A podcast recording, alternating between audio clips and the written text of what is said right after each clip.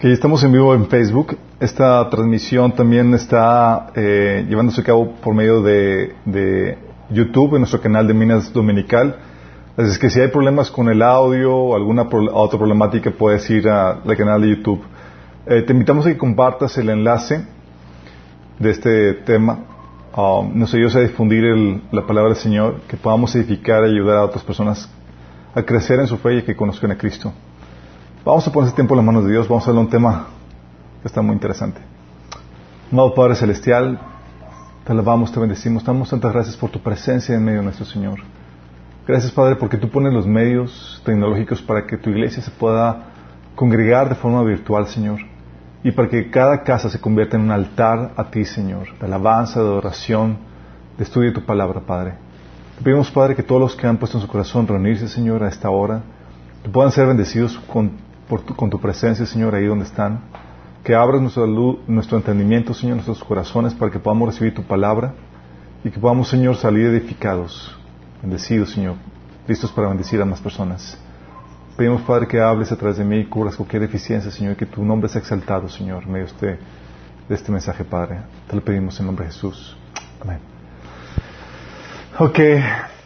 Fíjense, tengo varios, varias temáticas que platicar o que, o que ver con ustedes. Um, algo que, si a los que han estado asistiendo saben que hemos estado retomando eh, las series que hemos eh, que forman parte del discipulado porque tenemos como meta eh, tener ya el material listo en video bien editado con un buen video y con un buen buena buen audio no es así con todos los, los el material que tenemos. Entonces, eh, por eso dimos, el año pasado volvimos a dar el tema de el reino de tu propósito, vimos eh, la temática de matrimonio y estamos próximos a, a, ver el tema de finanzas. Ha puesto a retomar el tema. Um, creo que hace falta y más en, este, en estos tiempos que estamos viviendo. Y seguramente vamos a ver ese y otro tema más que es el de cómo discernir el orden de Dios en la creación. Pero antes de ver todas esas cuestiones, había algunos temas que se me ha puesto para ver con ustedes. Y el tema que vamos a hablar acerca de hoy eh, lo, lo tenía en el corazón desde, de hecho, desde antes del coronavirus. Pero pues, resulta que el Señor te va preparando con temáticas y que cajan muy bien para la situación que estamos viviendo todos como iglesia o algunos que otros que me dicen, oye Alberto, ¿por qué compartiste el tema? Digo, fue por la problemática que estoy viviendo. Y no tal cual, hay cosas que sí utilizo y, eh, como excusa para poder eh, ver una, una, temática que la iglesia necesita. Pero este, en esta situación no es así, pero vemos, veo que Dios lo, lo acomoda. Y el tema es rumbo a lo desconocido. Eh, los ejercicios de fe a los cuales Dios nos impulsa en nuestras vidas. Quiero comentarte que muchas veces, y es algo que tienes que entender en tu caminar con Dios, lo que hace Dios es que nos saca de nuestra normalidad y nos avienta a lo desconocido. ¿A qué me refiero con nuestra normalidad? Sí, me refiero que, cuando, que realmente eh, vivimos de forma cuando vivimos nuestras vidas pasamos por periodos de normalidad en donde están regidos por la rutina cotidiana. O sea, sabes que eh, ya tienes tus horarios todos programados, la escuela, el trabajo, a qué llegar, tienes tus horarios de salida, todos están encarrilados los niños a la escuela, clases, ya sabes qué hacer en tu día a día porque ya están todos encarrilados, a qué horas va a ser la levantada, la acostada, los días de descanso, qué vas a hacer, eh, a qué va a hacer la comida. Y eso, esa rutina cotidiana se vuelve familiar, se vuelve conocida, de lo que conocemos como, eh, lo que ya conocemos porque ya sabemos cómo movernos, ya sabemos cuál es la, eh, lo que sigue, sabes cómo moverte para conseguir la despensa, qué hacer en caso de accidente o de una enfermedad, cómo hacer los trámites ante el gobierno, ya, ya dominas tu vida en gran parte. Son raros los episodios en los cuales tú no sabes cómo manejarte. Y aún así, no están bajo un nivel de estrés, porque ya todo es conocido, ya sabes cómo son las cosas en tu vida, porque estás viviendo en la normalidad eh, de, esa vida y sabes, por tanto, qué esperar. Dónde conseguir este producto o, aquel, o aquella cosa, dónde encontrar tal o cual persona, cuándo conseguir, eh, sabes eh, cuándo va a caer eh, tu quincena, cuánto vas a recibir, sabes, ya sabes qué espera de la situación, ¿sí? ya sabes cuál va a ser el siguiente paso después de que los niños se gradúen, van a entrar a la secundaria, van a entrar a la prepa, etcétera, sabes qué esperar, no es un ámbito desconocido.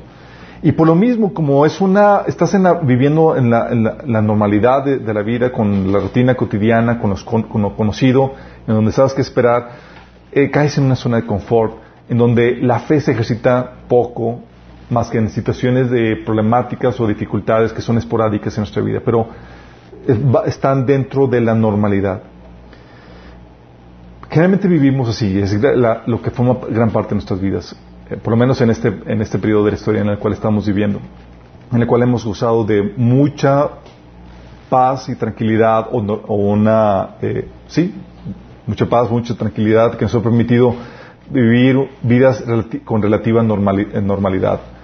Pero luego llegan episodios en nuestras vidas donde a veces nos llama a los conocidos, en donde te saca de la cotidianidad y te avienta algo nuevo.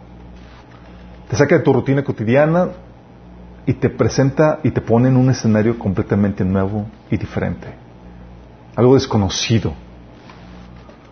No sabes cómo moverte en ese escenario, no sabes qué hacer, no sabes cómo reaccionar y por lo tanto no sabes qué esperar. Estás en un ambiente de incertidumbre. No hay certeza de tu provisión, de tu protección, de, cuánto va a durar, de cómo van a surgir las cosas, ni siquiera lo que vas a hacer o cómo lo vas a hacer. Y eso te lo comento no por episodio de coronavirus, sino porque episodios, digo, ahorita más que nunca se aplica el episodio de, que estamos viviendo con respecto al coronavirus.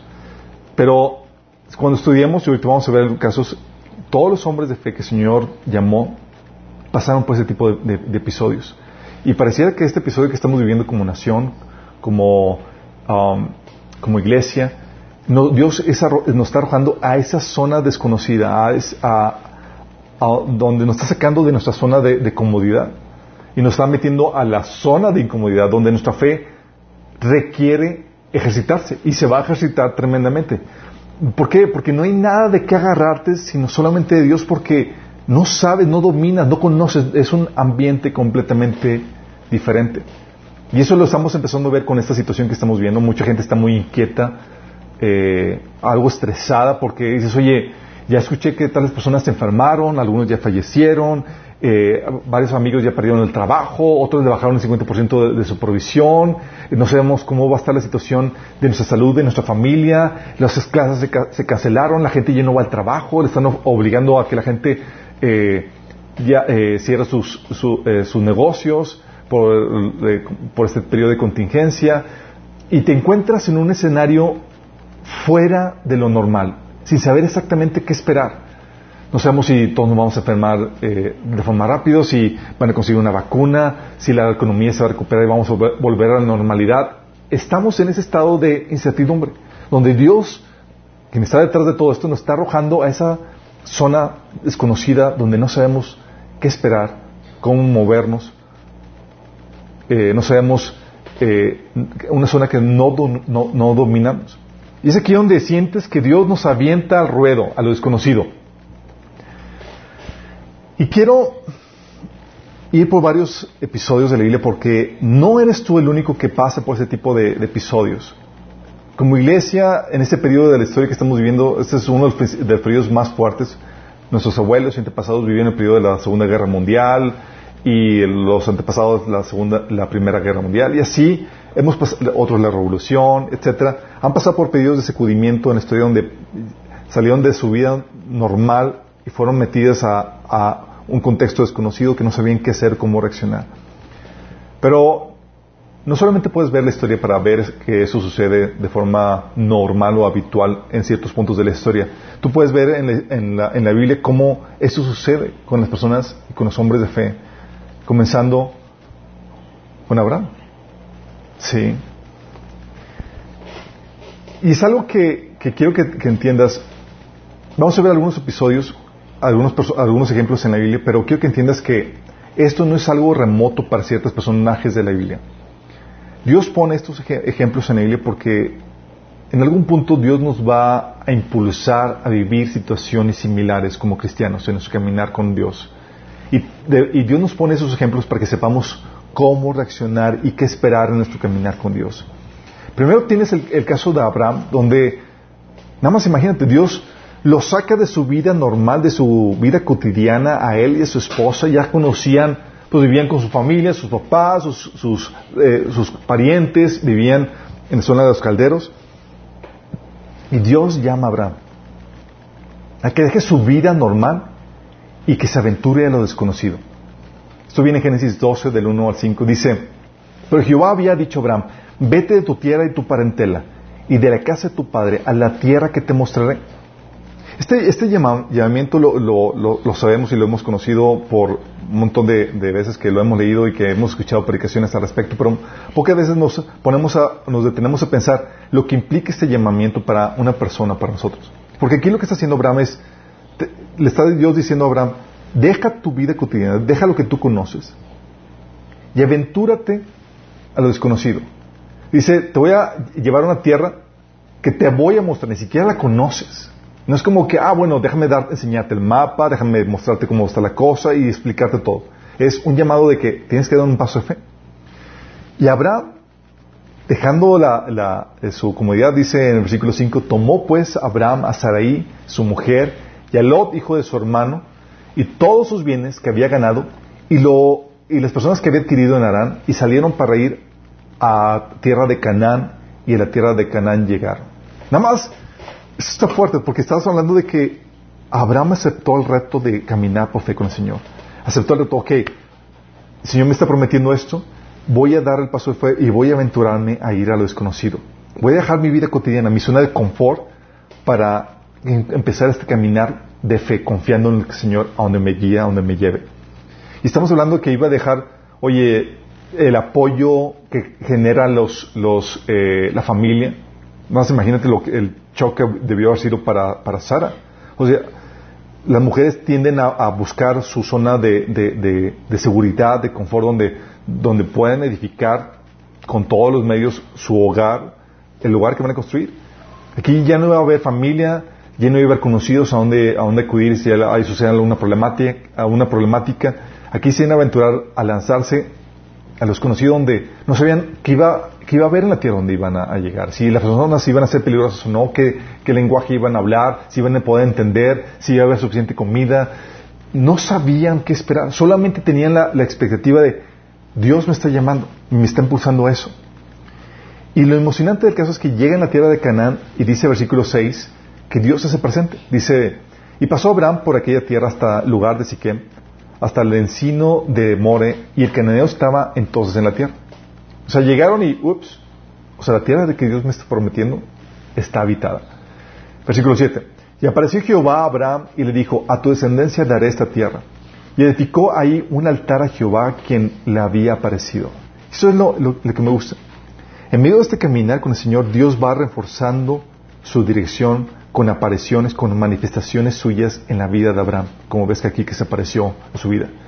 Luego pasó ahí a un monte al, a un monte al oriente de Betel y plantó su tienda teniendo en Betel al occidente y a Jai al oriente y edificó ahí altar a Jehová e invocó el nombre de Jehová. Y Abraham partió, de ahí camino y yendo hacia Negev. O sea, lo estaba viviendo Abraham una vida de errante, sí, una vida de peregrino en una tierra que se le había prometido que iba a ser suya, pero no todavía. Estaba caminando por fe. Y se aventó a aventurar, se, aventó a, vivir esta, este caminar por fe, aventurándose a los, a los conocidos. Y este caminar por fe no estaba exento de retos o, problemas que iban a enfrentar. De hecho, una principal, una, principal eh, problemática que enfrentó Abraham fue que llega a esa tierra desconocida, salió de su zona de confort, y en esa tierra desconocida se encuentra retos impresionantes y difíciles de vencer como uno de ellos fue la hambruna que había en la tierra en ese tiempo. O sea, además, imagínate, dejas, llegas aquí y jalaste a tu, a tu sobrino, a tu esposo y demás, a tus siervos y todos, y todos están con los ojos puestos en ti. Y llegas y, aquí el Señor me trajo. y luego te cuentas con la problemática de que hay una hambruna en el lugar. Dice el versículo 10, hubo entonces hambre en la tierra y descendió Abraham a Egipto para morar allá, porque era grande el hambre en la tierra. O sea, tal era el hambre que fue obligado por las circunstancias que Dios permitió a ir a Egipto en busca de provisión de alimentos para su, para su familia, para, su, para sus siervos. Dice el versículo 11, y aconteció que cuando estaba para entrar a Egipto, dijo a Sarai su mujer, he aquí, ahora conozco que eres mujer de hermoso aspecto. Y cuando te veían, cuando te vean los egipcios dirán, su mujer es, y me matarán a mí, y a ti te dejarán con vida. Ahora pues, di que eres mi hermana, para que me vaya bien por causa tuya, y viva mi alma por causa de ti. Y aconteció que cuando Abraham entró en Egipto, los egipcios vieron que la mujer era hermosa en gran manera también la, vieron los príncipes de Faraón y la lavaron delante de él y fue llevada a la mujer a, la mujer a casa de Faraón. Nada más imagínate, tenía dos problemáticas. Una, la hambruna que tenía que resolver en esa aventurarse con Dios. Y la otra problemática que Abraham se quedó de repente sin esposa porque fue tomada para llevarse con, con este Faraón. Nada más imagínate. O sea, esas problemáticas dices, oye, me aventuré a darles conocido y hay retos y dificultades que me estoy encontrando en este caminar, en este aspecto desconocido. Todo esto fue para Abraham un ejercicio de fe donde tenía que confiar donde, en, la, dirección de Dios. Luego aparte tienes que, se enfrentó, hoy sabemos que, en, este capítulo vemos que, eh, que Dios resolvió la problemática con, con Sara, eh, Dios rescató a Sara, Dios intervino en el caso de, su esposa y la rescató de, de que podría ser tocada por Faraón. Pero aparte de eso hubo otros conflictos, como el conflicto de, con Lot, que, vivió, eh, que aparece en el capítulo 13, la problemática de que su sobrino Lot fue llevado cautivo en Génesis capítulo 14 y tuvo que ir a rescatarlo. Conflicto, la problemática donde otra vez Abimelech toma, otro rey que era Abimelech de los filisteos, toma a su esposa otra vez, porque era muy hermosa, Sara, en el capítulo 20 habla acerca de eso y como Dios otra vez tuvo que intervenir. Y tienes otras problemáticas que tuvo vivir en ese andar por fe rumbo a los conocidos. Si te das cuenta, por eso no es de extrañarse que a Abraham se le llame el padre de nuestra fe. Porque fue lanzado a lo desconocido y en todo ese caminar con lo desconocido enfrentó diversas problemáticas y ya por si ya era un reto andar en un lugar desconocido Tú enfrentó problemáticas en donde continuamente dependió de Dios, de su dirección, de su provisión, de su protección. Dios lo libró de todas esas situaciones. Tienes el caso de, Sara, por ejemplo, en el versículo, capítulo 12, versículo 16 al 19, cuando fue librada de Faraón, dice, e hizo bien Abraham por causa de ella, el Faraón, porque, porque tomó a su esposa y le dio ovejas, vacas, asnos, siervos, criadas, asnas y cabellos. Mas Jehová hirió a Faraón y a su casa con grandes plagas por causa de Sarai, mujer de Abraham. Entonces Faraón llamó a Abraham y le dijo, ¿qué es esto que has hecho conmigo? ¿Por qué no me declaraste que era tu mujer? ¿Por qué dijiste que es mi hermana poniéndome en ocasión de tomarla por mi mujer? Ahora pues, he aquí tu mujer, tómala y vete. Fíjate cómo Dios tuvo que intervenir para defender a, Abraham, a la esposa de Abraham, de que fuera abusada por, Faraón. Y, Dios mandó plagas. Y, y, quiero que veas cómo Abraham estaba dependiendo de Dios porque era una situación donde no podía hacer nada más que esperar en Dios en que Él iba a intervenir en favor de él y su familia. Eso lo vemos con Abraham, pero no solamente fue con Abraham. Ves también la misma situación con Isaac. Isaac, pues ya Abraham era muy rico, tuvo su hijo Isaac en, la en, su vejez, y ya tenía todo estructurado, todo listo, tenía eh, ovejas, cientos y miles de ganado, tenía a sus siervos que manejaban y administraban todo, y todas esas situaciones se le heredó a Isaac, y Isaac estaba en su zona de confort. ¿Y se quedó en la zona de confort? No. Dios, de forma habitual, lo sacó, así como sacó a Abraham, de su zona de confort y llevó a Isaac a lo desconocido.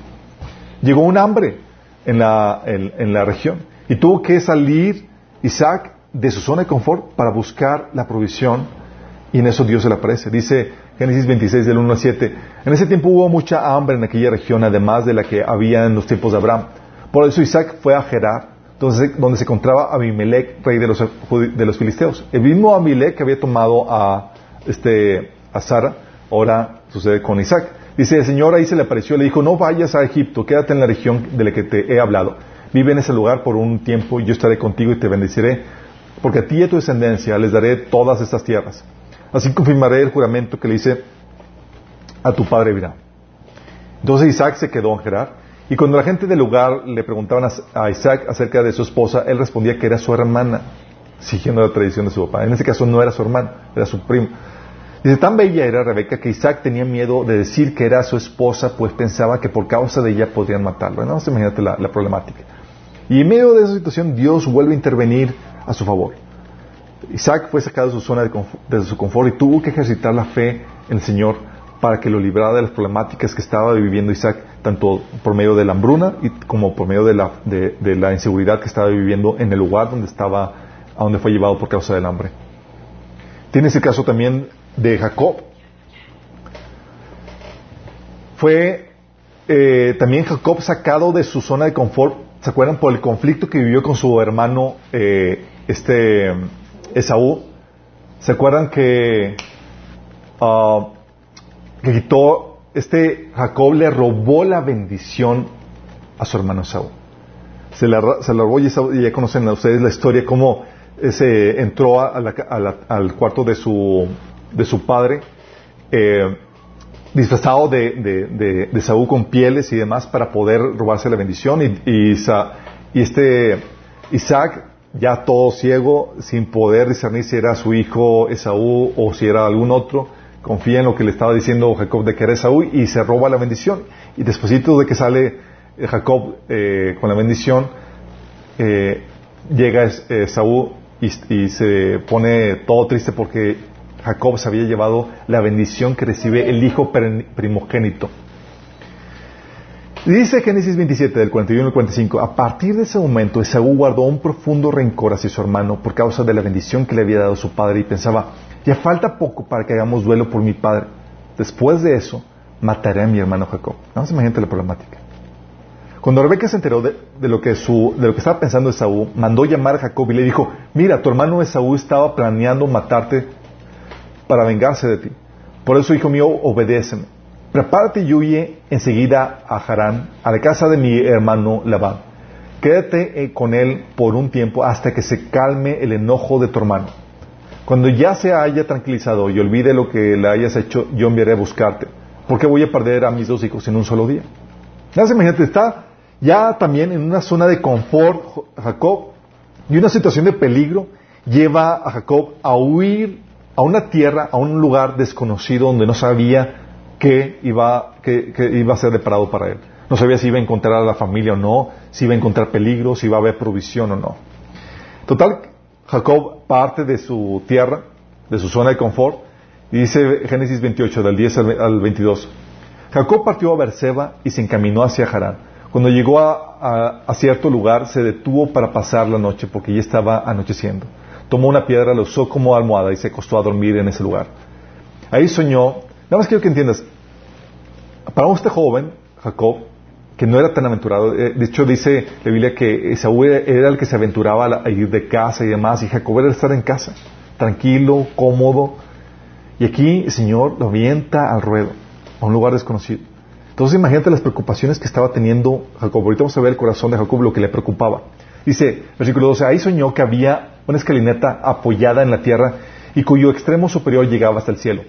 Por ella subían y bajaban los ángeles. En el sueño el Señor estaba de pie junto a él y él decía, yo soy el Señor, el Dios de tu abuelo Abraham y de tu padre Isaac. Ahí a tu descendencia les daré la tierra sobre la que estás acostado. Tu descendencia será tan numerosa como el polvo de la tierra y extenderás de norte a sur y de oriente a occidente y todas las familias de la tierra serán bendecidas por medio de ti y de tu descendencia. Yo estoy contigo te protegeré a donde quiera que vayas y te traeré de vuelta hasta la tierra, a esa tierra. No te abandonaré hasta cumplir con todo lo que te he prometido. Al despertar Jacob de ese sueño pensó, en realidad el Señor está en ese lugar y no me había dado cuenta. Y con mucho temor añadió, qué asombroso es este lugar. No es nada, nada menos que la casa de Dios y es la puerta del cielo. A la mañana siguiente Jacob se levantó temprano, tomó la piedra que había usado como almohada y la erigió como una estela y derramó aceite sobre ella. En aquel lugar había una ciudad que se llamaba Luz, pero Jacob le cambió el nombre y le puso Betel. Luego Jacob hizo esta promesa. Y fíjate la promesa. Esta promesa expresa el corazón y la preocupación de Jacob. Dice, si Dios me acompaña y me protege en este viaje que estoy haciendo, si me da alimento y ropa para vestirme, y rezo sano a salvo a la casa de mi Padre, entonces Él será mi Dios. Y esta piedra que yo elegí como pilar será casa de Dios, y todo lo que Dios me dé, la daré por, le daré la décima parte. Nada más imagínate, estaba preocupado por su provisión, lo normal, estaba preocupado por su seguridad, lo normal, estaba preocupado si iba a regresar o no, eh, ¿Por qué? Porque estaba lanzado hacia lo desconocido, no sabía que iba a enfrentarse. Y es entonces cuando dices, oye, voy a tener que ejercitarme en este Dios. No queda más que agarrarme de Dios y si Dios me concede esto, va a realmente ser mi Dios. ¿Ves el caso de Jacob? Entonces que fue lanzado hacia lo desconocido. Conoces el caso de, José, no te lo voy a leer, pero tú sabes la historia de cómo después de ser el niño mimado, y consentido de su papá, eh, de Jacob, que vigilaba a sus hermanos y que le llevaba todos los reportes a su papá de todo lo, que, todo lo malo que hacían sus hermanos. Sus hermanos, ensañados en contra de él, venden a José como esclavo. Y se sale, y lo que, lo que se encuentra José es una situación donde se sale de, de su zona de confort a algo completamente desconocido. Se vendió como esclavo, iba a ir a un lugar que no conocía, con personajes que no sabía si lo iban a tratar bien o mal, si iba a ser alimentado o no, si su vida corría peligro o no. Y fue llevado por los ismaelitas y los mercaderes a, Egipto y fue vendido ahí, ya conocen, fue comprado por Potifar como esclavo. dices, oye, Dios otra vez cumpliendo el mismo patrón donde fue arrojado a lo desconocido. Y ni qué hacer. Fue obligado por las circunstancias. Y muchas veces Dios opera de esa forma. Y, lo, padre de este, de este pasaje, al igual que los demás, es que cuando emprendes un viaje desconocido, así como Abraham, así como Isaac, así como Jacob, así como José, debes de llevar lo más importante cuando emprendes un viaje desconocido. ¿Sabes qué es? Dicen, tu Biblia. No, digo, tu Biblia debes llevarla siempre.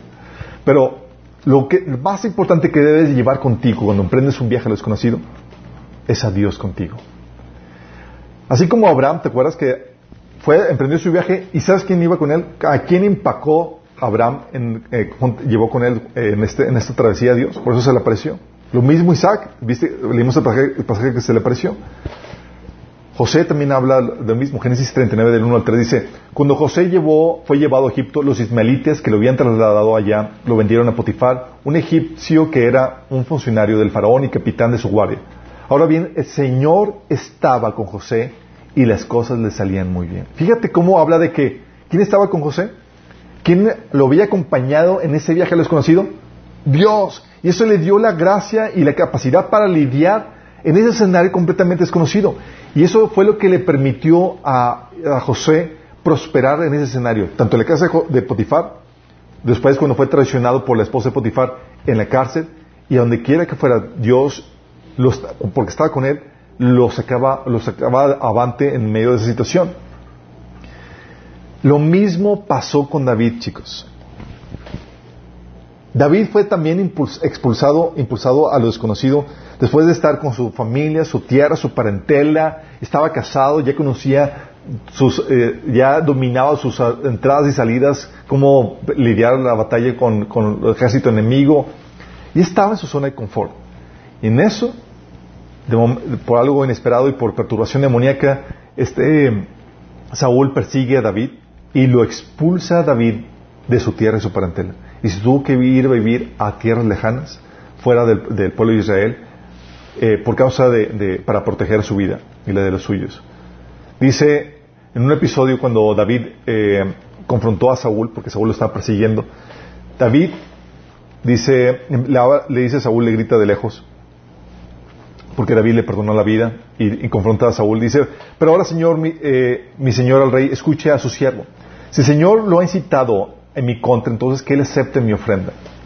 Pero si esto es solo un plan humano, entonces los que estén involucrados sean malditos por el Señor, pues han expulsado de mi hogar ya no puedo vivir entre el pueblo del Señor. Y han dicho, ve y rinde culto a dioses paganos. ¿Por qué? Porque David está viviendo en tierra pagana. ¿Debo morir en tierra extranjera, lejos de la presencia del Señor? Porque el rey de Israel ha salido a buscar a una sola pulga. ¿Por qué me persigue como un perdiz en las montañas? Fíjate la, situación, estaba diciendo David, o sea, estoy viviendo fuera de mi tierra, fuera de mi parentela, estoy como errante. Y tú ves la historia de David, estaba como literalmente como errante buscando refugiarse del peligro que representaba Saúl para su vida. Y enfrentó retos como el hecho de que los, eh, se llevaron a su esposa y a sus hijos, eh, tuvo que rescatarlos, retos de, guerras, de, que, eh, retos de, para enfrentando el ejército de Saúl, entre otras cosas. Y dices, Dios también impulsó a los conocidos, también lo impulsó a ese ejercicio de fe. Tienes el caso también de Daniel. Oye, después de estar en Jerusalén como parte de, los hijos del rey, este Daniel, porque era de la, realeza, ah, de la familia real, por causa del, exilio de Nabucodonosor, es llevado a lo desconocido, a una nueva tierra, con un idioma que no conocían, con un rey que, que no sabían, un ejército, un lugar completamente desconocido, no sabían cómo iban a lidiar con eso. Dice Daniel 1 del 1 al 3, en el año tercero del reinado de Joacim de Judá, rey Nabucodonosor de Babilonia vino a Jerusalén y le sitió. El Señor permitió que Joacim cayera en manos de Nabucodonosor. Junto con él cayeron con sus manos, en sus manos algunos de los utensilios del templo de, Dios, los cuales Nabucodonosor se llevó a Babilonia y puso en el tesoro del templo de sus dioses.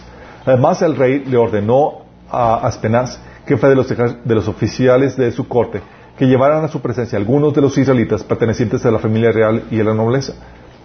Y en medio de este contexto dice que fue que, Dios que este Nabucodonosor los llamó para entrenarlos. Y aquí tienes un grupo de jóvenes enfrentándose a lo desconocido, a un ambiente completamente diferente, a un lugar donde no saben cómo lidiar con retos, con dificultades que tú puedes leer en el libro de Daniel, que no sabían cómo lidiar. Pero ¿qué dice la Biblia? Dice la Biblia que Daniel, que Dios estaba con Daniel y lo estaba eh, ungiendo y estaba con él para, para ayudarle en los retos que estaba enfrentando. Sigas viendo para dónde, a dónde me, voy con todo esto. Ves en cada uno de estos, digamos seis casos, y ves en cada uno de estos eh, casos cómo Dios impulsa a los suyos a ese lugar desconocido que sale fuera de su zona de confort, tal como estamos viviendo ahora en nuestras vidas. Entonces dices, entonces, ¿qué onda? Y no sabes qué hacer para sentirte seguro. Y lo único que podemos hacer es empacar a Dios en este viaje a desconocido. Jesús también tenía sus problemáticas. ¿Por qué? Porque también Dios lo, envió a, salir de su zona de confort, donde él ya él vivía y trabajaba como carpintero, él, era el hijo del carpintero y mantenía a su familia porque su papá había muerto, su padre terrenal. Y, y de repente Dios lo impulsa a vivir por fe en este servicio, en este ministerio que tenía que ser de predicar la palabra y sanar a los enfermos. Pero en medio de esa situación Jesús estaba tranquilo porque sabía que su Padre estaba con él, a punto de que mencionaba en Mateo 6, del 25 al 34, a sus discípulos animándolos a que también, también tuvieran ese tipo de fe, en donde no se preocuparan por lo que había que vestir o por lo que había que comer, porque si buscaban primero el reino de Dios, Dios les iba a proveer la comida y lo que necesitaban. Si buscaban primero hacer la voluntad de Dios para sus vidas. Y Jesús estaba expresando eso. Y aún en situaciones difíciles te encuentras, porque Jesús vivió situaciones difíciles donde donde padeció hambre, donde también sus discípulos que lo siguieron padecieron hambre. Por ejemplo, tienes en Mateo 21 del 18 al 19, muy de mañana cuando volvía de la ciudad Jesús tuvo hambre. Al ver una higuera junto al camino se acercó a ella, pero no encontró más que, más que hojas. Nunca más volverás a dar fruto, le dijo, y al instante se secó la higuera. O sea, esa mañana Jesús se fue sin almorzar, porque no encontró. Y Jesús se deprimió, no, Señor, o sea, ¿por qué? Yo, tenía antes mi comida y demás. No, no estaba deprimido, además sabía que había problemáticas, pero Dios lo iba a sacar eh, exitosamente en medio de esas problemáticas. En situaciones incluso sus discípulos también estaban hambrientos. Mateo 12.1 dice, por aquel tiempo pasaba Jesús por los sembrados eh, en sábados. Sus discípulos tenían hambre, así que comenzaron a arrancar algunas espigas de trigo y a comérselas. No, imagínate, estaban ¿Por qué? Porque no había hambre, no había no, Dios no había provisto lo suficiente y había ahí entre los sembradíos eh, apenas lo suficiente para que pudieran comer los, discípulos. Porque había retos que tenían que enfrentar Jesús en de su ministerio. Y Dios proveyó que las mujeres de sus propios recursos apoyaran a Jesús en su ministerio. Sabemos que Judas era el tesorero de, los discípulos, pero no siempre había eh, lo suficiente para comprar alimentos. También tienes el caso de Pablo en sus viajes misioneros. Oye, no se imagínate la situación. Aquí tienes el, caso de Hechos capítulo 13 del 1 al 3, en donde se realiza el primer viaje misionero formal. A mí que me refiero formal porque se había estado compartiendo el Evangelio anteriormente. En Hechos capítulo 8 se menciona que se persiguió la iglesia de, de Jerusalén y la gente huyendo iba predicando el Evangelio a donde llegaba. Pero déjame aclararte esto. Esas personas que huían no estaban en su plan de misionero, compartían así como tú y yo compartimos. Pero para salvar su vida estaban porque estaban leyendo. Su propósito era huir de la persecución, no era ir a hacer un viaje misionero. ¿Se me explico? Entonces, no había habido un viaje misionero tal cual formal donde voy y salgo de misión de confort para, para aventurarme a lo desconocido, para compartir el, el, Evangelio, la palabra del Señor. Hasta este punto. Dice en Hechos 13, del 1 al 3, en la iglesia de Antioquía eran profetas y maestros Bernabé, Simeón, apodado el negro, Lucio de Sirene, Manea, que se, que se había criado con Herodes el tetrarca, y Saulo. Mientras ayunaban y participaban en el culto al Señor, el Espíritu Santo dijo, apártanme ahora Bernabé y Saulo para el trabajo que los he llamado. El Señor está dando una palabra, ahí seguramente una palabra profética por alguien, a través de alguien, y dice, apártame a Saúl y a Bernabé. Y lo que hace es que los aparta para la obra, ¿qué obra? Algo nuevo, inédito, que era, van a ser misioneros en Europa. Dice, así que después de ayunar, orar y poner las manos, los despidieron. ¿Te puedes imaginar tú esta situación? Pablo y Bernabé diciendo, oye, eh, el Señor está llamando a ir a compartir el Evangelio. No sé si ya existía el término misionero, no lo dudo. Dice, oye, van a ir a compartir el Evangelio como misioneros a Europa. El Señor nos está llamando a eso. ¿Tú qué haces? Entonces, Pablo y Bernabé me imagino, oye, eh, ¿y tenemos algún manual de, de misioneros? ¿Vamos al seminario para tomar el curso de misiones internacionales? ¿Cómo hacerlo? No había nada. Aquí literalmente estaban lanzándose a lo desconocido. ¿Cómo te mientas? Desconocidos. Así como que, oye Bernabé, y tenemos un manual, o sea, Pedro, el apóstol, seguramente, que como nos precede, preparó un manual, un taller para misiones internacionales, cómo ir a otras naciones para compartir el Evangelio. No, no había nada de eso. Se estaban lanzando así, como, oye, y entonces, me imagino la, dinámica o la plática entre, entre Pablo y, y, Bernabé, dice, oye Pablo, preguntándole a Bernabé, oye, eh, Bernabé, entonces, vamos a ir y, ya sabemos a dónde. Porque no había iglesias, chicos. No era una iglesia donde, oye, voy a ir a la iglesia de, de, uh, de Efesios, voy a ir a la iglesia de Corintios. No había nada de eso. Es, vamos a ver qué. A lo desconocido. Oye, vamos, eh, ¿y dónde nos vamos a quedar, Bernabé? Pues no sé. ¿Y quién nos va a recibir? No sé. ¿Y cómo nos vamos a proveer? No sé. ¿Y cuánto tiempo va a ser? No sé, no sé. Solamente sé que Dios me está enviando a predicar la palabra. Imagínate la, dinámica.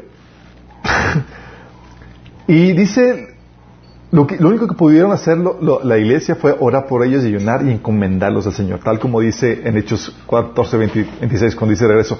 Los clientes de ahí los habían encomendado a la gracia de Dios para que hicieran el trabajo que ahora habían terminado. O sea, oraron, ayunaron y fueron como que, ¿qué vamos a hacer? No sabemos exactamente, sabemos que tienen que predicar el Evangelio, no sabemos los detalles, se están aventurando lo desconocido. ¿Qué podemos hacer entonces? Orar, ayunar, lo mejor que podemos hacer por ustedes y encomendarlos al cuidado de Dios. Tal como Abraham, tal como Isaac, tal como Jacob, tal como José, tal como David, tal como Daniel, tal como Jesús, a lo desconocido, órale, aventando el Señor a estos misioneros. Y Dios estuvo con Pablo y con Bernabé en tiempos difíciles, porque no crees que fue, porque fue Dios con ellos, todo era color de rosa. No, igual que las problemáticas de estos ejemplos anteriores, enfrentaron dificultades. En un episodio, este, en Hechos 14 del 5 al 6, este, fueron perseguidos. Dice que un complot eh, tanto de los gentiles como de los judíos apoyados por sus dirigentes para maltratar y apedrear a Pablo y a Bernabé. Al darse cuenta de esto, los apóstoles huyeron a Listra y Derbe, ciudades de Licanoa y a sus alrededores, donde siguieron anunciando las buenas nuevas. O sea, persecución. No solamente persecución, en ese episodio, en ese viaje misionero, Pablo es apedreado. Dice, en esto llegaron de Antioquía y de Iconio a unos judíos que hacían cambiar de parecer, uh, hicieron de, cambiar de parecer a la multitud. Apedrearon a Pablo y lo arrastraron, lo arrastraron fuera de la, de la, ciudad. Creyendo que estaba muerto, imagínate que, cómo fue la, la, la apedreada. Todos creían que estaba muerto, pero cuando lo rodearon sus discípulos, Pablo se levantó y volvió a entrar a la ciudad. Al día siguiente partió por Derbe en compañía de Bernabé. Nada más imagínate. Estos son los retos, estas son las dificultades. Nadie le dijo a Pablo y Bernabé, Pablo, cuídate de tal persecución, puede haber apedreamientos. Es, me aviento desconocido, me voy desconocido. Y el segundo viaje, porque Pablo no es que aumentó, volvió a aplicar, a aplicar la misma fórmula. No había, ya tenía algo de experiencia, pero fueron, no, no saben a lo que se iban, no sabían a lo que se iban a enfrentar. De hecho, dice en Hechos 15 de 40, Pablo escogió a Silas en el segundo viaje y al salir los creyentes lo encomendaron al cuidado misericordioso del Señor. Y eso es lo que me impresiona. Toda esta gente que se aventuró a lo desconocido, si algo tenía, era que, que confiaban en el cuidado misericordioso de Dios en ese trayecto, en esa travesía hacia lo desconocido. ¿Sabes? Todos como cristianos, Dios en algún punto nos va a aventar a lo desconocido, a situaciones que nos forzan a salir de nuestra zona de confort para enfrentar situaciones de reto, dificultad, donde no sabes qué hacer, cómo operar, no, no tienes contactos, no sabes cómo, qué realizar. Eh, y estás a expensas de que Dios abra las puertas y te ayude en medio de esta problemática. En casos de mi familia, recuerdo situaciones que, si algo tenido en mi familia es que se ha caracterizado por, por, por eh, mi familia, mis papás, incluso mi esposa y demás, eh, y, y, la misma en mi persona, Dios nos ha arrojado a lo desconocido en muy diferentes episodios de nuestra vida. Recuerdo un episodio con mi mamá donde fue a trabajar a California con una, señora y la señora eh, que le había pagado el boleto de avión la corre de, la, de su casa. Así de la noche de la mañana la corre y mi mamá estaba en California sin boleto de regreso y sin dónde quedarse en el parque. Así, así, en un desconocido y sin el dinero para regresarse. Más ¿qué haces? Cualquier persona se hubiera paniqueado de que... Sí, pero estaba en el cuidado de Dios. Estaba, mi mamá nos platica en ese episodio que estaba en el parque tranquila, que Señor, estoy en tus manos, tú eres el que me cuidas. Así es ese acto de fe. Y en eso le dan por teléfono y una amiga le dice, Blanquita, ¿dónde estás? Dice, ya hablé con mi esposo, porque así de la nada le había hablado, así que eso supiera su problemática. Y dice, quiero que te quedes a, eh, a, vivir conmigo en mi casa. Una personaje, una, una, amistad de ahí, de California. Imagínate la, la, situación. ¿Cómo fue eso? ¿Fue casualidad? ¿Fue en la situación de, del azar? No, es Dios detrás, de, de las circunstancias eh, acobijando a, a, la vida de sus hijos para proveerles, protegerles ayudarles en, medio de esa travesía hacia lo desconocido. Estaba mi mamá en un lugar que no conocía, sin contactos, sin relaciones, incluso sin dinero. Otro viaje que mi mamá fue a Suiza, nos platica mi mamá que eh, le tocó, eh, vio una situación donde había situaciones de abusos con la familia con la cual estaba hospedando, incluso estaban traficando, eh, estaban abusando laboralmente de varias personas mexicanas y mi mamá, Dios la, eh, la utilizó para, para, desmantelar esa, esa red de, de, tráfico ilegal de, de, trabajadores allá, eh, porque estaban siendo abusados los mexicanos. Y al punto de que llegó a parar mi mamá al, al, al, a la cárcel. Nada más imagínate, llegó a parar a la cárcel por, porque las personas que estaban, a las cuales estaba delatando eran muy peligrosos y tuvo que ser resguardada en la, en, la prisión mi mamá. Y dice, mi mamá nos platica, porque yo estaba en ese, en ese entonces en, Estados Unidos, eh, viviendo ya una temporada, y me hablan, oye, eh, me habla mi hermana, porque no sabemos la problemática que está viendo mi mamá, me habla mi hermana, oye, Chuy, ya regresó, ya regresó mi mamá, y, dice, y estuvo en la cárcel. Y yo, ¿what? Imagínate la situación.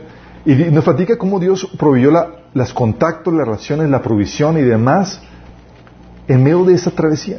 Y cómo Dios incluso le había hablado a mi mamá de que vas a ir a la cárcel, pero vas a ser presa mía y vas a ayudar a hacer esto. Y Dios hablando y protegiendo a mi mamá en ese sentido. Igual los viajes de, mi hermana eh, que hizo a Europa, hizo varios viajes de mochilazo. Y era cada travesía, cada problemática donde, si, los que conocen a mi hermana saben que mi hermana es muy despistada, mi hermana Melissa.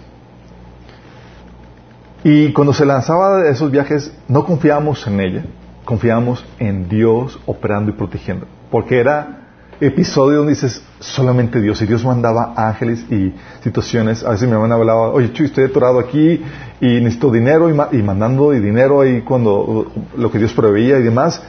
Pero era Dios resguardándola. Y, y platica las situaciones y dices no es más que Dios haciendo eso en ese viaje a lo desconocido Dios nos ejercitó en la fe y en la tranquilidad de que de bueno la verdad es que también eh, la verdad es que pienso, mi familia era muy atípica en ese tipo de situaciones porque deberíamos estar muy preocupados, pero la verdad estábamos, cuando hablamos, cuando hablaba alguien era como que no, no nos hablábamos para comunicarnos de cómo estamos bien, ya llegué, ya llegué con bien, eh, nos conectábamos y era, cuando hablábamos, cuando hablaban sabía que era una problemática, era la razón por la que hablábamos, pero los demás confiamos, creo que de manera excesiva, en el cuidado de Dios al punto de que nos, nos, nos, preocupamos por completo. Lo mismo me pasó a mí con, en, viajes que llegué a hacer al, extranjero. Recuerdo, estaba, eh, no me invitaron también de mochilazo, y es que se te acaba el dinero. Se te acaba el dinero y tienes varios viajes agendados y yo no sabía dónde quedarme en París. Recuerdo que había llevado la laptop y estaba en un café y estaba en España y nada más sabía que tenía el boleto para París y no sabía dónde quedarme y no tenía dinero. Entonces pongo en el chat, ¿alguien conoce a alguien donde me pueda quedar en París? y pues estás a la, merced de que alguien conteste que sí, yo acá no. Y Dios había lugares y Dios proveyó así donde me hospedaba gratuitamente en París con, contactos de última hora el estrés porque eh, llego a París sin contacto, sin nada, y buscando un lugar de internet y sin hablar francés. Y esa travesía donde dices, ¿cómo? Vuelto atrás y ¿cómo lo hice? ¿Y por qué lo hice? Pero era Dios el que estaba ejercitándonos en esos viajes de fe. Dios prohibió donde me quedara allá en París, en Alemania. Igual en proyectos donde, de negocios que, que, hemos aprendido y que Dios me ha aventado a emprender. Y donde Dios, podemos ver la mano de Dios, donde te vienen los conocidos, no sabes qué esperar. Pero Él está ahí contigo proveyéndote. ¿Por qué? Porque cuando Dios te mete desconocido, ahí sucede esa provisión, esos contactos, esas que, no, son casualidades, es Dios protegiéndote. Lo mismo pasó con mi esposa cuando mi esposa fue deportada.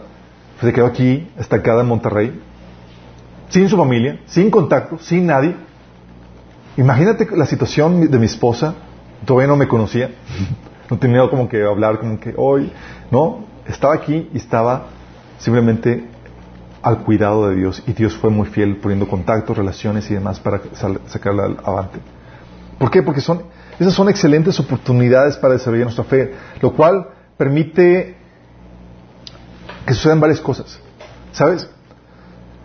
Eso es, cuando Dios también te lo desconocido, nos lleva a dejar de poner nuestra confianza en cosas conmovibles. Te quitas esas muletillas donde confías en, tu, por ejemplo, a veces confiamos en nuestro dominio del ambiente, del lugar, porque ya, ya, ya conozco a las personas a, dónde, a con quién acudir, a dónde ir, qué hacer. Y confiamos en nuestro dominio. Y más que confiar en Dios, confiamos en que sabemos cómo hacerlo.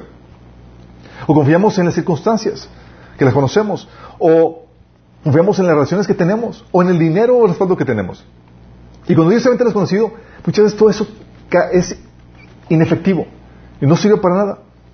Y lo que Dios quiere es que pasemos de nuestra confianza en cosas, en conocimiento, en habilidades, a poner completamente nuestra confianza en, Dios. Lo que dice Pablo, ah, le decía Pablo Timoteo en 1 Timoteo 6, 17. Dice, enséñale a los ricos de este mundo que no sean orgullosos ni que confíen en su dinero, el cual es tan inestable. Fíjate la, la, enseñanza de, Pablo para, la instrucción de Pablo para Timoteo. Es enséñales a que dejen de confiar en eso. Porque somos muy dados a confiar en eso. Ah, confío en mi trabajo, tengo un trabajo seguro, o tengo mi conocimiento en esto, o tengo mi, habilidad, o, sé cómo manejar las circunstancias, o sé, tengo mi plan de acción y demás. Y no está mal que lo tengas. El problema es cuando confías en eso y pierdes de vista a quien realmente te ayuda a salir avante en medio de una situación completamente desconocida, que es Dios.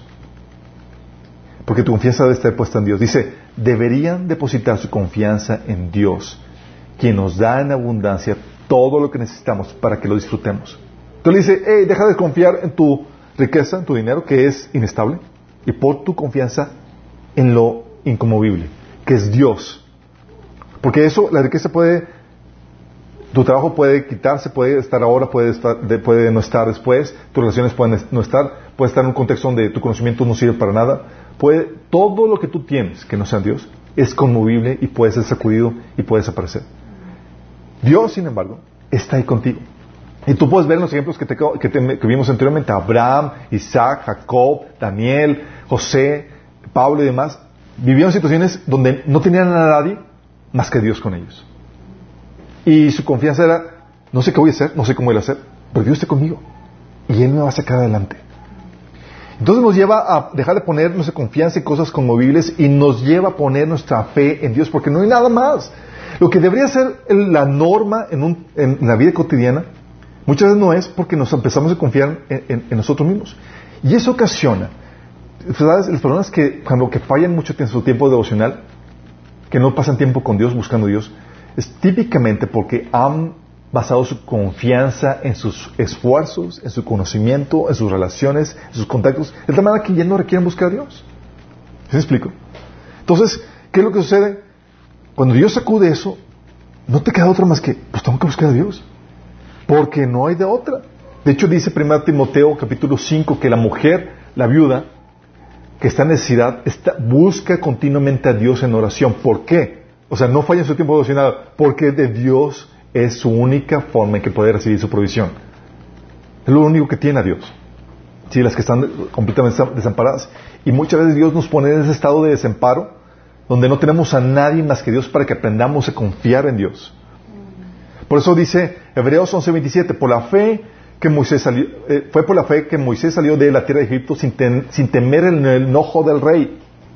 Aquí está hablando de Moisés, pero tú puedes tener temor no, del enojo del rey, eh, del faraón, como el caso de Moisés, pero puedes tener la circunstancia que viene, la situación que no conoces, el contexto y demás, y puedes estar así como que, ¿qué va a pasar? Temer, así como Moisés podía temer el enojo del faraón.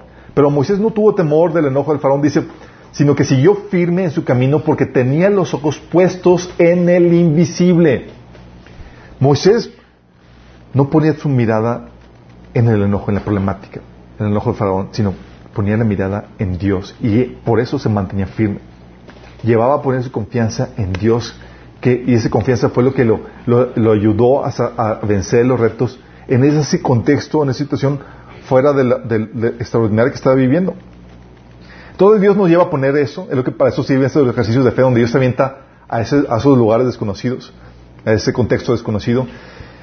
Y también ¿Por qué? Porque no solamente te lleva a quitar la fe en lo conmovible, a poner la fe en Dios, sino también te lleva a, enseñarte lo que eres capaz de hacer en el Señor cuando estás caminando con Él, cuando dependes de Él.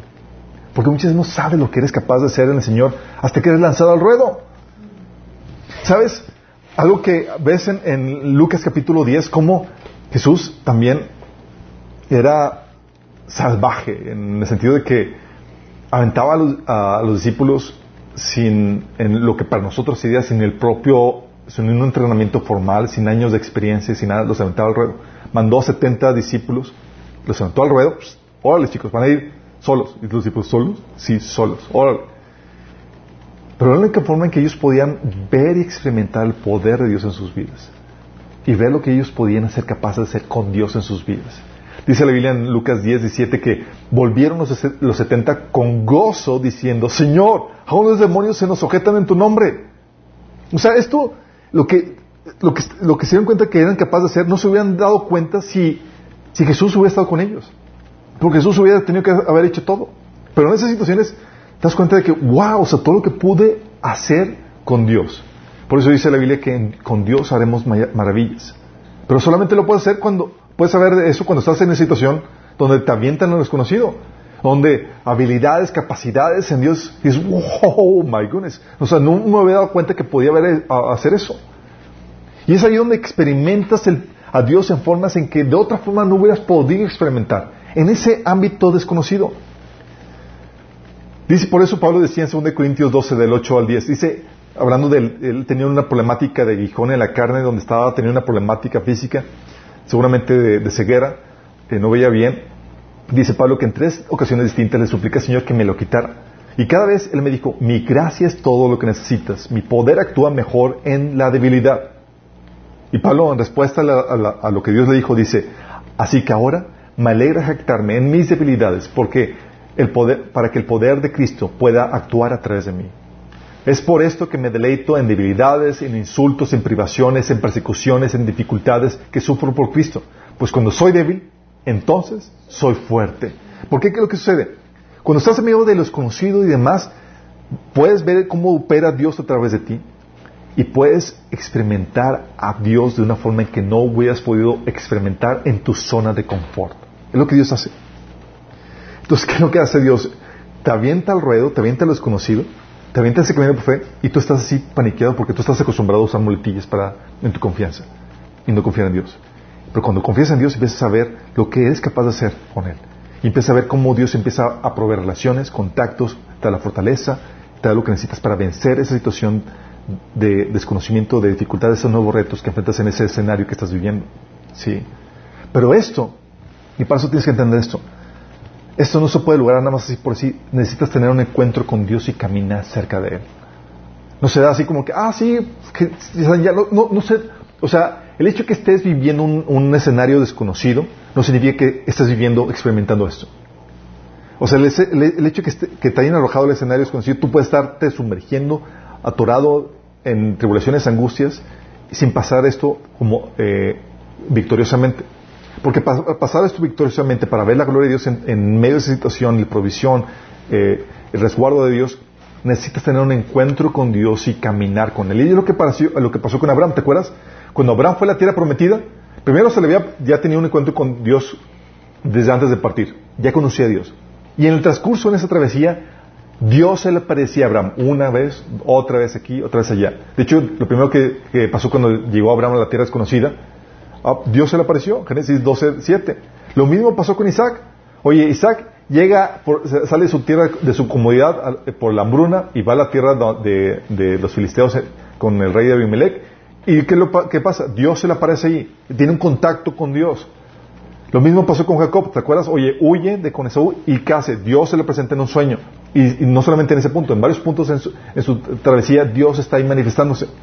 ¿Por qué? Porque no es el vivir el escenario desconocido sin la presencia de Dios te sumerge, te hunde.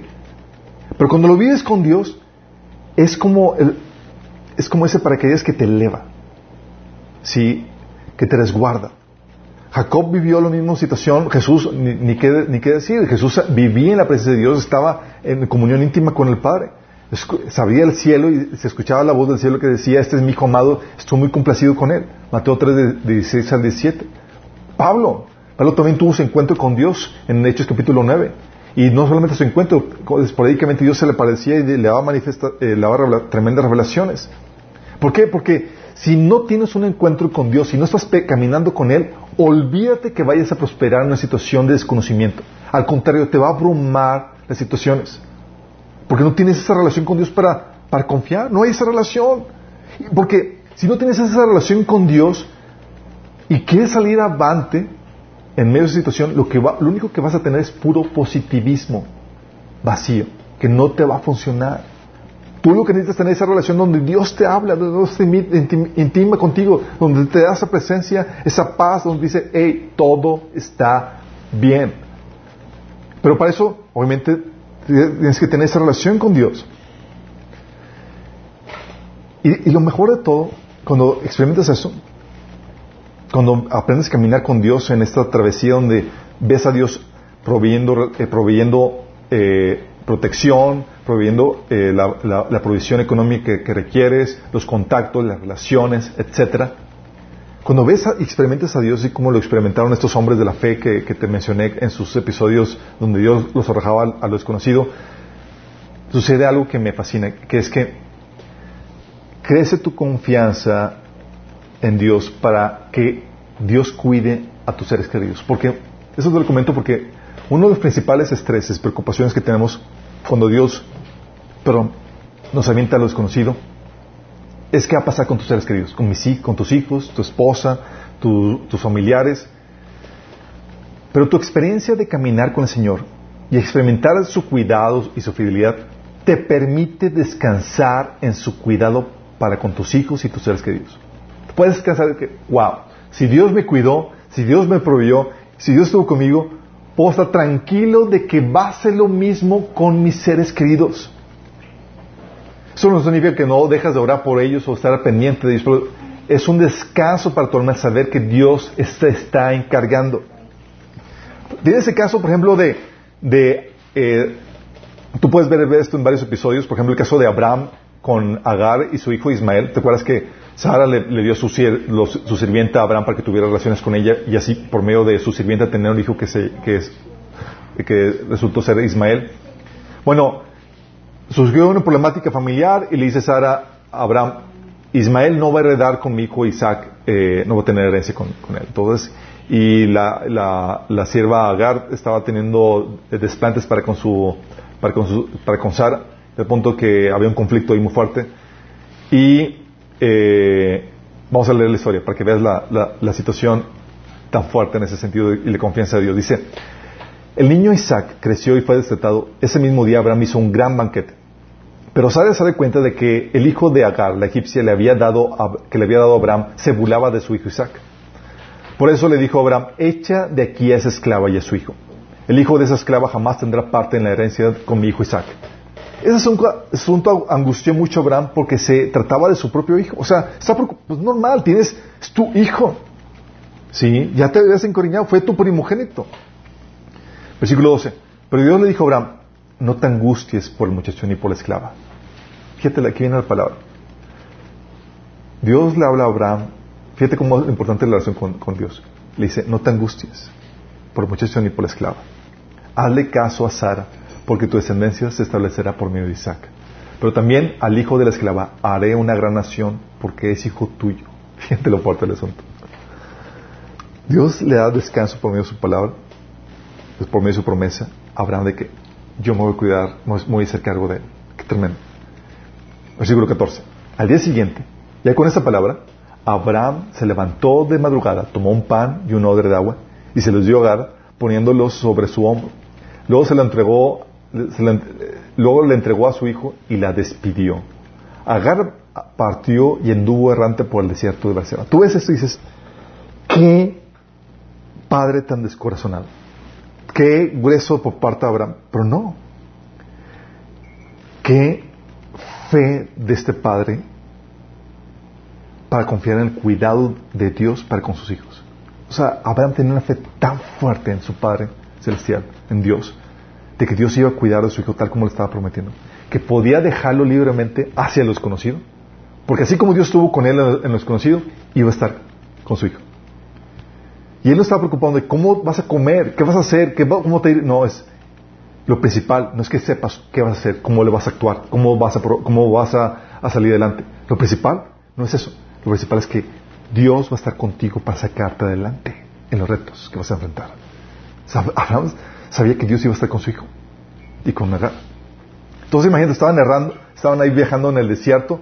Y si cuando se acabó el agua del odre, puso al niño debajo del arbusto este Agar, y fue a sentarse sola a cierta distancia, pues no pensaba, no quiero ver morir al niño. En cuanto ella se sentó, comenzó a llorar desconsoladamente.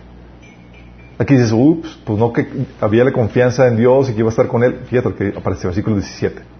Cuando Dios oyó al niño llorar, el ángel de Dios llamó a Agar desde el cielo. Le dijo, ¿qué te pasa, Agar? No temas, porque Dios ha escuchado los sollozos del niño. ¿Te das cuenta de la provisión de Dios? Diciendo, ¡eh! yo estoy aquí, sí. Se levántate, toma al niño que yo haré de él una gran nación. En ese momento Dios le abrió, a Agar los ojos y llevó y ella vio un pozo de agua. Enseguida fue a llenar el odre y le dio de beber al niño. Al niño. Dios acompañó al niño y este fue creciendo y vivió en el desierto y se convirtió en un experto arquero. Y habitó en el desierto de Parán y su madre lo, casó con una egipcia. O sea, le dio habilidad, lo hizo prosperar y se pudo casar. De hecho, dice la Biblia que tuvo eh, 12 hijos, este Ismael. Pero nada más imagínate. O sea, si te das cuenta que fue lo que, la confianza de, del cuidado de Dios para con su hijo. Por eso podía, no sabía que se iba a enfrentar, su hijo lo despidió, dijo, ¿y estaba preocupado Abraham? Te aseguro que no. Él ya tenía la experiencia por lo que había vivido con, Dios, en su caminar con Dios, de que Dios es fiel. Y que en medio de lo desconocido, Dios te da la habilidad, te da la provisión, te da la protección y todo lo que necesitas para salir adelante. Tal que cuando despidió a Agar con su, hijo Ismael, estaba confiado en que Dios se va a encargar de él. Fíjate la tremenda fe. ¿Tú puedes confiar así en Dios? ¿Para con tus hijos? Sí, hijo, te encomiendo al cuidado de Dios. y sabes que, por ejemplo, que mi hermana, oye, una despistada, no a veces se, se pierde y demás, y va a ir a Europa sola y dices, pero no, no, en sus habilidades, confiamos en el cuidado de Dios. ¿Sí? El caso, por ejemplo, de Abraham y su siervo, fíjate, tal era el cuidado de, la fe de Abraham, del cuidado de Dios y la dirección de Dios. Génesis 24, del 1 al 7. Dice, Abraham estaba ya entrado en años y el Señor le había bendecido en todo. Un día Abraham le dijo al criado más antiguo de su casa, que era quien le administraba todos sus bienes, pon tu mano debajo de mi muslo y júrame por el Señor, el Dios del cielo y de la tierra, que no tomarás de esta tierra de Canaán, donde yo vi una mujer para mi hijo Isaac, sino que irás a mi tierra, donde vive mi familia, y de ahí le escogerás una esposa.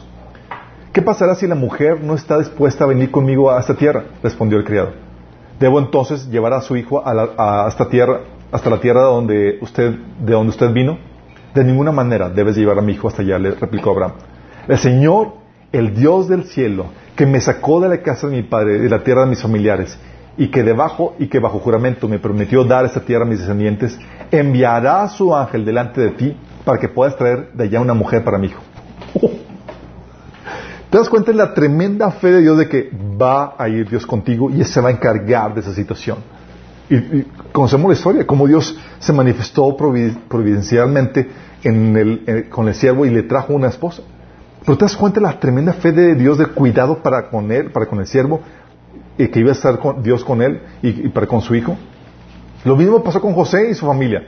José cuando llegó, llegó al, al, eh, cuando llegó a Egipto, José ya había experimentado el cuidado de Dios en su vida, de tal manera que para él confiar en Dios, en su fidelidad, en su protección, era pan comido porque ya lo había experimentado. Y dice Génesis 50 del 24 al 25, tiempo después José les dijo a sus hermanos, ya estoy a punto de morir. Aquí José ya estaba ya viejo. Dice, pero, dice, ya estoy a punto de morir, pero sin duda Dios vendrá a ayudarlos y los llevará de este país a la tierra que prometió Abraham, Isaac y Jacob. ¿Te das cuenta de la fe? Dice, yo voy a morir, ya no voy a estar aquí para cuidarlos, chicos. Pero Dios en quien he puesto mi confianza y que me ha sacado de todas mis problemáticas, va a estar con ustedes y los va a sacar de aquí. ¿Te das cuenta de la tremenda fe? Porque cuando experimentas a la fidelidad de Dios, puedes confiar en el cuidado de Dios para, para, con los tuyos. Dice, entonces José hizo que sus hijos les prestaran juramento. Les dijo, sin duda, Dios vendrá a ayudarlos. Cuando esto ocurra, ustedes deberán llevarse de aquí mis huesos. Fíjate la tremenda declaración de fe sin duda Dios vendrá a ayudarlos. ¿Por qué estaba tan seguro? Porque, Dios, porque él ya había visto esa ayuda de Dios en su vida y esa fidelidad de Dios con su vida. Lo mismo vemos con, Jesús, con sus discípulos, Lucas 10 del 1 al 4, cuando mandó a los 70, ¿se acuerdan? ¿Qué es lo que dice? Después de esto, el Señor escogió a otros 72, a otros 70 para enviarlos de dos en dos delante de Él a todo el pueblo y lugar donde Él pensaba ir.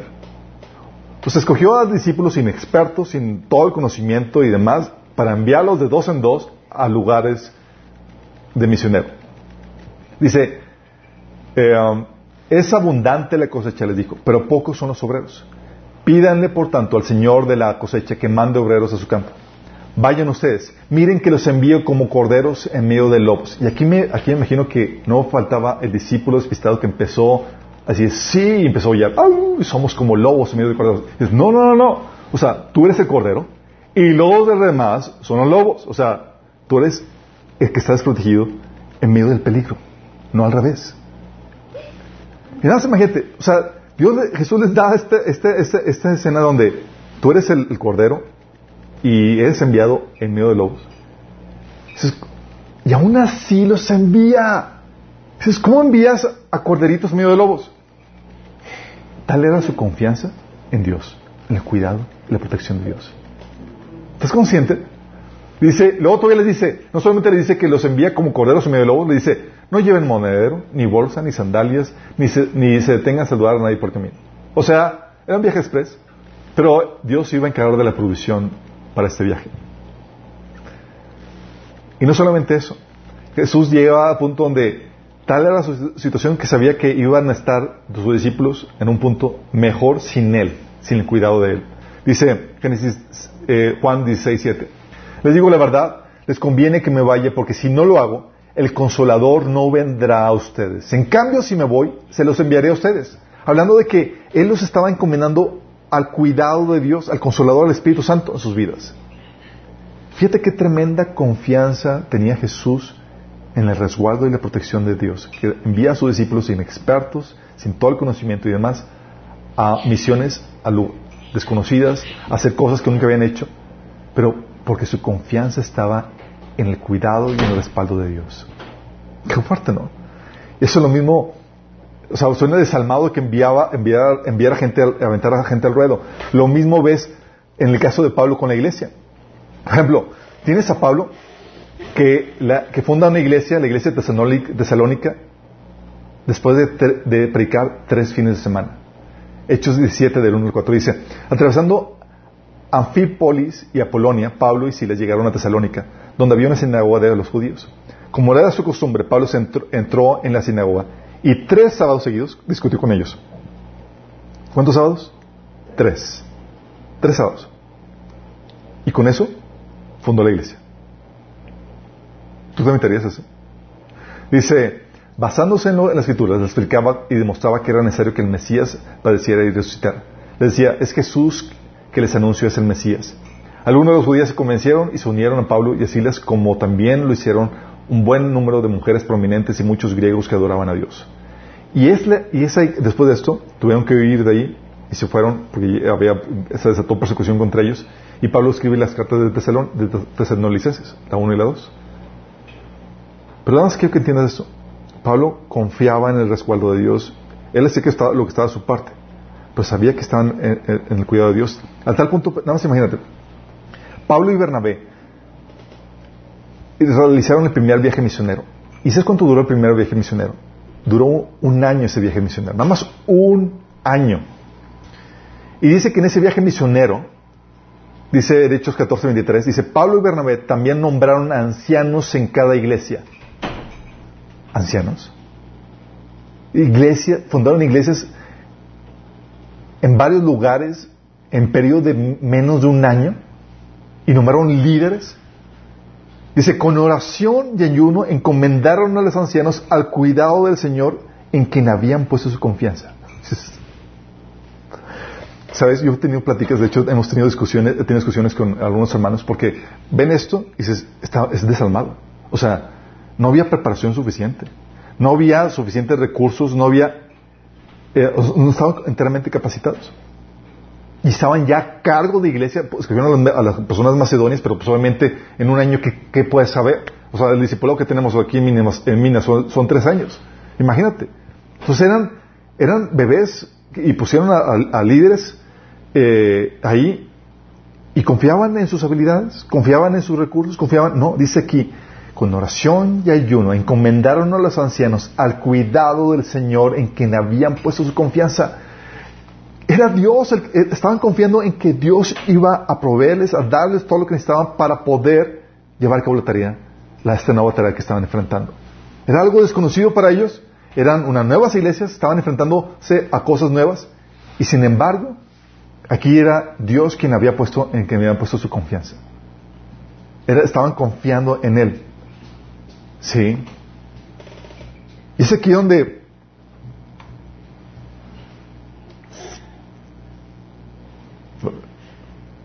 Pablo y la iglesia. se, me estaba, pasando que tengo aquí la presentación.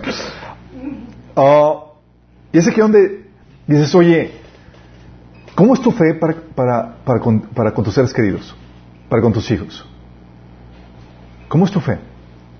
O sea, ¿puedes descansar en el cuidado de Dios para con los tuyos?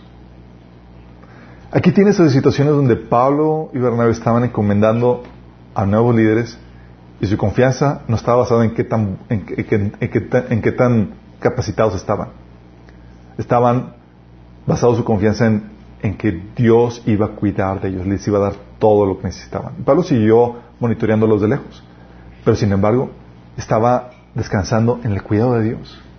¿Cómo está tu cuidado? ¿Puedes encomendar a los tuyos el cuidado de Dios y descansar de que están en la mano de Dios? ¿Puedes tú descansar en eso? Porque, ¿sabes lo que implica encomendar? Ups. Sobre eso copy-paste de, de otras presentaciones. Lo que implica encomendar. lo que implica encomendar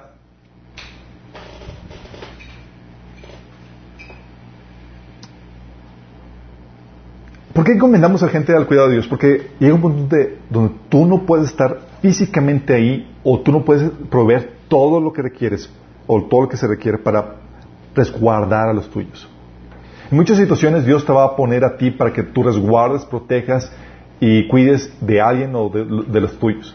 Pero muchas veces no vas a poder y ellos van a estar solos en una situación a veces desconocida, con retos, con dificultades, y tú no estás ahí para sacarlos a, avante en medio de esa situación. ¿Y qué haces? Es ahí donde tienes que encomendarlos a Dios. Donde, ¿sabes qué? Te encomiendo al cuidado de Dios.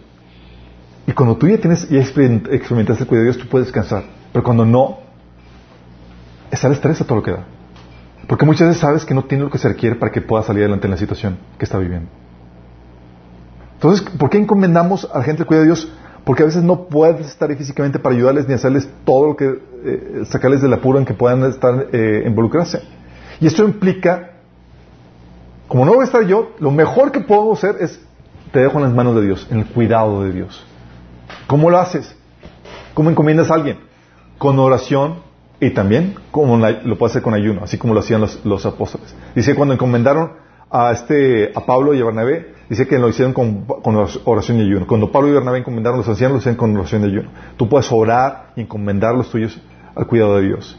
Y es lo que hacemos. Y eso, eso no significa que, te, que, que no, los, no los, que los estés asistiendo en lo que puedas desde donde estés. Por ejemplo, cuando mi hermana estaba de, de viaje, enfrentaba situaciones o problemáticas donde ella tenía que estar sacarlas a ella sola, pero nosotros podíamos atenderla y ayudarla. A veces me decía, oye, Chuy, se me acabó el dinero porque hubo una situación imprevista y demás, no sé si tengas, y gracias a Dios proveía y la, asistíamos. Y tú puedes estar de lejos orando, ayudando, sí, pero no vas a estar ahí propiamente, van a tener que depender de Dios. Colosenses 1 de una vez dice, por eso desde el día en que supimos, no hemos, hablando de la iglesia de Colosenses, no hemos dejado de orar por ustedes, Pedimos a Dios que, les haga conocer plenamente su voluntad con toda sabiduría y comprensión espiritual. Porque cuando encomiendas a alguien, no significa desligarte y desentenderte por completo, sino significa cubrirles en oración y, estar intercediendo por ellos, porque estás encomendándolo al cuidado de Dios, que solamente, al cual tú estás invocando por medio de la oración. ¿Sí me explico? Y obviamente tampoco significa que te desentiendas por completo. Pablo lo que hacía, por ejemplo, era mandaba visitas, mensajeros, le escribía cartas para estar al pendiente. No podía estar ahí presencialmente, tenía que depender de que Dios se iba a mover ahí y Él les ayudaba. Primera Tesalonicenses 3 del 1 al 3 habla del caso de, de Tesalonicenses, la iglesia que les digo que, Pablo fundó con tres fines de semana y vino persecución para ellos. Y Pablo estaba orando por ellos, pero también mandó a Timoteo para que les ayudara eh, eh, a, consolarlos y a fortalecerlos en la fe que, eh, por la tribulación que están viviendo. Dice ahí, Pablo, por último, cuando ya no pudimos soportarlo más, decidimos quedarnos solos en Atenas y enviamos a Timoteo para que los visitara.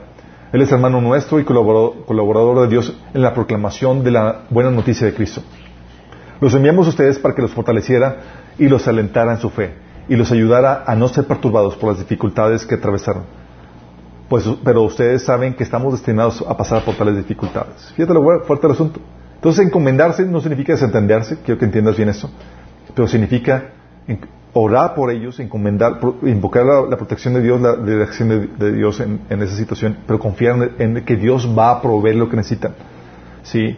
Sin, obviamente, sin que te, sin que desconectes por completo. A veces Dios no lo permite, situación donde se desconecta por completo y tienes que nada más acudir a la oración. Pablo aquí podía mandar a Timoteo que cuidara a estas personas y le escribía cartas y estaba al tanto de esas, de esas iglesias. ¿Sí? Eh, Jesús, por ejemplo, aunque no está con nosotros, no se, ha desatendido de nosotros. Dice la Biblia en Hebreos 7, 25 que está intercediendo por nosotros ante el Padre. Porque encomendar a alguien no significa desconectarse o desentenderse por completo, pero significa estar en la brecha por esa persona. Para que Dios venga y cuide a esa persona, a esos familiares, a esa gente, a esos seres queridos. Implica no solamente orar, implica tener una confianza en la obra del Espíritu Santo, en el operar de Dios. Judas, hablando de esto en la, a la iglesia, en el libro de, Judas 1 del 24 al 25 dice, al único Dios, nuestro Salvador, que puede guardarlos para que no caigan y establecerlos sin tacha y con gran alegría ante su gloriosa presencia. Fíjate lo que está hablando, está depositando su fe no en, los, en la iglesia, en su capacidad para guardarse sin tacha y, y, sin caer. No está confiando en ellos, está confiando en el Dios que puede guardarlos para que no caigan y mantenerlos sin tacha y con alegría ante su gloriosa presencia. Implica un confiar en el operar de Dios en las personas. Dice, sea la gloria, la majestad, el dominio, la autoridad por medio de Jesucristo nuestro Señor antes de todos los siglos, ahora y para siempre. Amén. Eso te lo, todo eso te lo, te lo platico porque estamos viviendo situaciones de reto donde Dios nos sacando, sacando de nuestra zona de confort. Donde está quitando las moletillas. Confías en tu trabajo, en tu provisión, en esto, en aquello, y ahora estás en un punto desconocido, con la situación que estamos viviendo del coronavirus. Y gloria a Dios que está permitiendo Dios eso. Ahora es tiempo de ejercitarte en la fe. No sabemos qué nos depara el futuro. Ya la situación de normalidad que teníamos en nuestra vida se acabó. Eso va a tener repercusiones tanto físicas como cuestiones de enfermedad, con amistades y demás que puedan estar ahora y ahora y después ya no, situaciones económicas y demás. Pero nuestra confianza no está en el contexto, nuestra capacidad para lidiar con eso, nuestros recursos. Nuestra capacidad en este viaje a lo desconocido, nuestra confianza en este viaje a lo desconocido está en que Dios está con nosotros. Así como lo estuvo con Abraham y con todos los personajes, como Isaac, como José, como David, como Daniel. Y es donde quiera que me lleve, Señor, lo desconocido, mientras que tú estés conmigo, estoy tranquilo. Y en cuanto a mis hijos y mis familiares, mis seres queridos, te los encomiendo tu cuidado. Y si tú has vivido un caminar con el Señor donde has visto la provisión de Dios, el resguardo de Dios en situaciones donde viste claramente por medio de milagros y más, tú puedes traerlas a la memoria para que puedas descansar que así como Dios ha sido fiel contigo, va a ser cuidando tus hijos, cuidando tus seres queridos. Porque no hay de otra. No hay forma de que ya podamos confiar en la economía, en nuestras habilidades. Estamos entrando a la dimensión desconocida. Y nuestra única confianza aquí es tomarnos de la mano Señor. Por eso, como te comento, para esto, para este caminar con el Señor, no sé, esa, eh, esos eh, puntos a tu favor que se desarrollan, este desarrollar de fe, este ver la capacidad que tienes en Cristo de lo que puedes hacer en Él, este experimentar a Dios en medio de, este, de estos eh, escenarios conocidos, no se da por sí solo. Como te comenté, tienes que tener un encuentro con Dios y caminar con Él. Si pierdes ese encuentro con Dios, esa intimidad con Dios, te pierdes y te vas a hundir. Y vas a ser, vas a ser sobrecogido por medio de, los retos que representa ese nuevo, ese, nuevo, ese nuevo entorno al cual te estás dirigiendo. Y quiero terminar con una invitación a que si no has tenido un, encuentro con Dios, si no le has entregado tu vida a Cristo, si no le has rendido tu vida a Jesús, lo puedes hacer ahora. Señor, hasta el día de hoy tú has vivido tu vida como tú quieres, haciendo tu voluntad y siguiendo lo que tú crees que es bueno y malo, tu propio criterio, tu propio estándar. Dios te invita a que rindas tu vida y te sometas a su estándar, a lo que Él dice que es bueno y malo. Si estás dispuesto a rendir tu vida y crees que Jesús es Dios encarnado, que murió en la cruz para pagar el precio de tus pecados, la deuda, la condena que tú y yo teníamos, merecíamos por nuestros pecados, y crees que Jesús resucitó, tú puedes obtener perdón, la vida eterna, y esa nueva relación con Dios que te va a permitir sobrellevar esos momentos de entorno difícil, de, entorno desconocido. Si no tienes esto, no vas a tener lo más importante que necesitas en ese viaje hacia lo desconocido, que es a Dios en tu vida.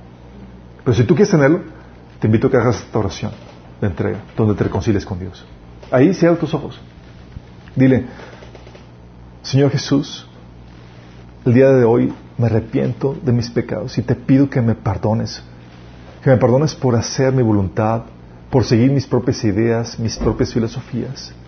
Hoy me arrepiento de corazón y te pido que, me perdones. Yo creo que tú moriste por mí en la cruz para pagar el precio de mis pecados. Y creo que resucitaste el tercer día. Y te acepto como mi Señor para que gobiernes mi vida. Y como mi Salvador para que me perdones. Sálvame, Señor. Dame tu Espíritu Santo y hoy acepto por fe esa salvación que tú hiciste por mí. En tu nombre, Jesús. Amén. Si tú hiciste esa oración, genuinamente se debe manifestar. Si hubo un genuino arrepentimiento, tú pasas de ser una persona que no le importaba la voluntad de Dios a una persona que le importa la voluntad de Dios y quiere obedecerla. Entonces, pasaste, pasas de una persona que no leía la Biblia a una persona que empieza a leer la Biblia para conocer la voluntad de su Señor y empezar a obedecerla. Entonces tienes que empezar, como señal de arrepentimiento, tienes que empezar a, leer la Biblia a partir del Nuevo Testamento para saber lo que, lo que tu Señor Jesús ordena para tu vida. Y debes empezar a congregarte, porque este caminar en la fe no se puede hacer solo, es imposible. Necesitamos unos de otros que nos animemos y ayudemos en este caminar. Necesitamos ayudarnos, porque va a haber retos, dificultades que no vas a poder sobrellevar por ti mismo. Si haces esto, sabrás que esta oración que tú hiciste fue genuina y que tú acabas de pasar de muerte a vida eterna y que el Señor está en tu vida ahora dado su Espíritu Santo y que ahora tienes al Señor para atravesar esos momentos de dificultad, esas travesías hacia lo desconocido, donde no sabes en eh, qué vas a enfrentar o, qué, o qué te vas a encontrar. A los demás que somos cristianos, alégrate que estamos atravesando este tipo de situaciones. Dice la Biblia que todas las cosas obran para bien los que amamos al Señor. Y ese tiempo es un tiempo donde Dios va a extender tu fe, a llevarte a una fe madura, donde ya no se utiliza o ya no se apoya en muletillas, que es tu trabajo, que es tu ingreso, que es tu familia, que es tu... Nos está llevando a una situación donde lo, lo único sostén, lo único que nos va a sostener es nuestra relación con Dios y saber que Él está con nosotros y que Él nos ama tanto que va a cuidar de nosotros. Él nos va a dar la habilidad y los recursos y lo demás que se requiere para sobrellevar los retos que implican esta nueva, este nuevo entorno que estamos enfrentando. ¿Oramos? Padre, te damos gracias, Señor, porque te tenemos en este viaje hacia el desconocido, Señor. Padre, porque aquí nuestros recursos, nuestras habilidades, nuestro conocimiento y todo lo que tenemos, Señor, viene a ser nada si no detenemos a ti, Señor. Porque dependemos de ti, Señor, que tú nos des la habilidad, de que tú nos proveas, de que tú nos protejas, Señor. Señor, y en ti ponemos nuestra confianza. No en cosas, no en, circunstancias, no en el dinero, sino solo en ti, Señor. Llévanos, Señor, a crecer y a madurar en este periodo, Señor, de prueba, de dificultad, Señor, que estamos atravesando como, como familias, como nación, como en nuestro como mundo entero, Señor. Que podamos salir refinados, maduros, Señor, para tu gloria y tu honra, cada vez hechos más a la imagen de Cristo. Porque cuando vengas por nosotros, Señor, encuentras una iglesia gloriosa. En tu nombre, Jesús. Amén. Nos vemos próximo sábado, mismo hora, mismo canal, y el martes para avanzar al taller de apologética.